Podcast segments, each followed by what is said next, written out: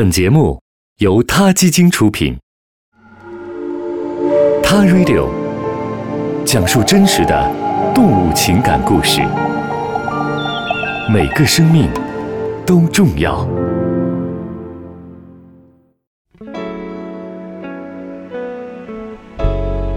嗨，大家好，欢迎收听《他 Radio》。有一种鱼叫做大嘴鲈鱼，你也许没有听说过这种鱼类，但对职业捕鱼者而言，大嘴鲈鱼是能卖上高价的好猎物。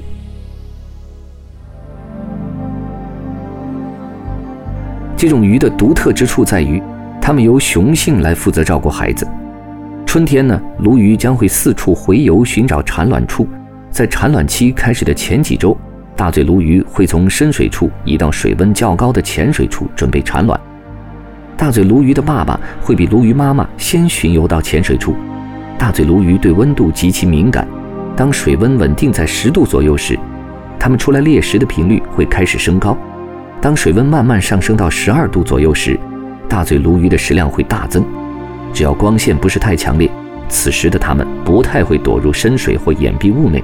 而是抓紧时间多吃东西，为产卵做准备。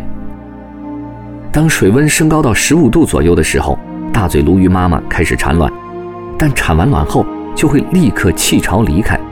接下来的几个礼拜是大嘴鲈鱼妈妈的康复期，在这段时间里，大嘴鲈鱼妈妈们会减少摄取食物，因为它们在准备产卵的过程中疯狂地吃了很多东西，所储存的营养足以支撑它们度过这段康复期。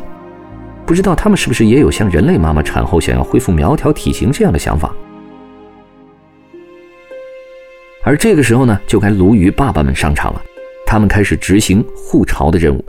为了保护他们的巢穴，鲈鱼爸爸们需要断食数周，相当具有牺牲精神啊！他们会攻击所有可能对巢穴产生威胁的物体，而这段时间常常被垂钓者们视为黄金期。据说。垂钓者们会使用活体鱼饵，伪装出对巢穴进行攻击的假象，而被钓走的都是那些护子心切的好鲈鱼爸爸们。科学家告诉我们，鱼也是非常聪明和有感知力的动物，它们可以感受到疼痛和痛苦，当然，它们更不喜欢被钓住的感觉。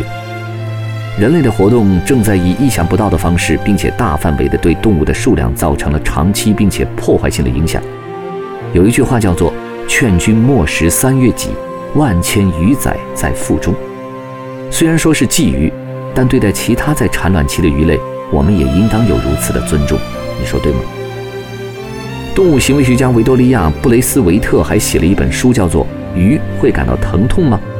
他列举了很多的证据来证明，鱼和鸟类哺乳动物一样，是可以感觉到疼痛和痛苦的。而且可能要比人类的新生儿能感受到的更多。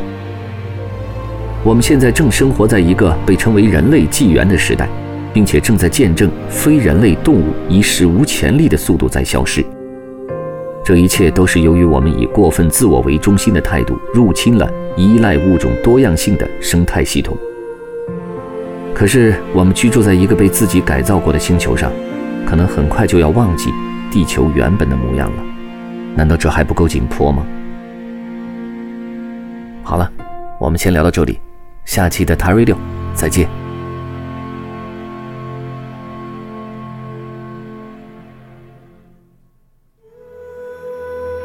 他 Radio，中国大陆第一家动物保护公益电台，在这里，我们讲述动物的喜怒哀乐，尊重生命，善待动物。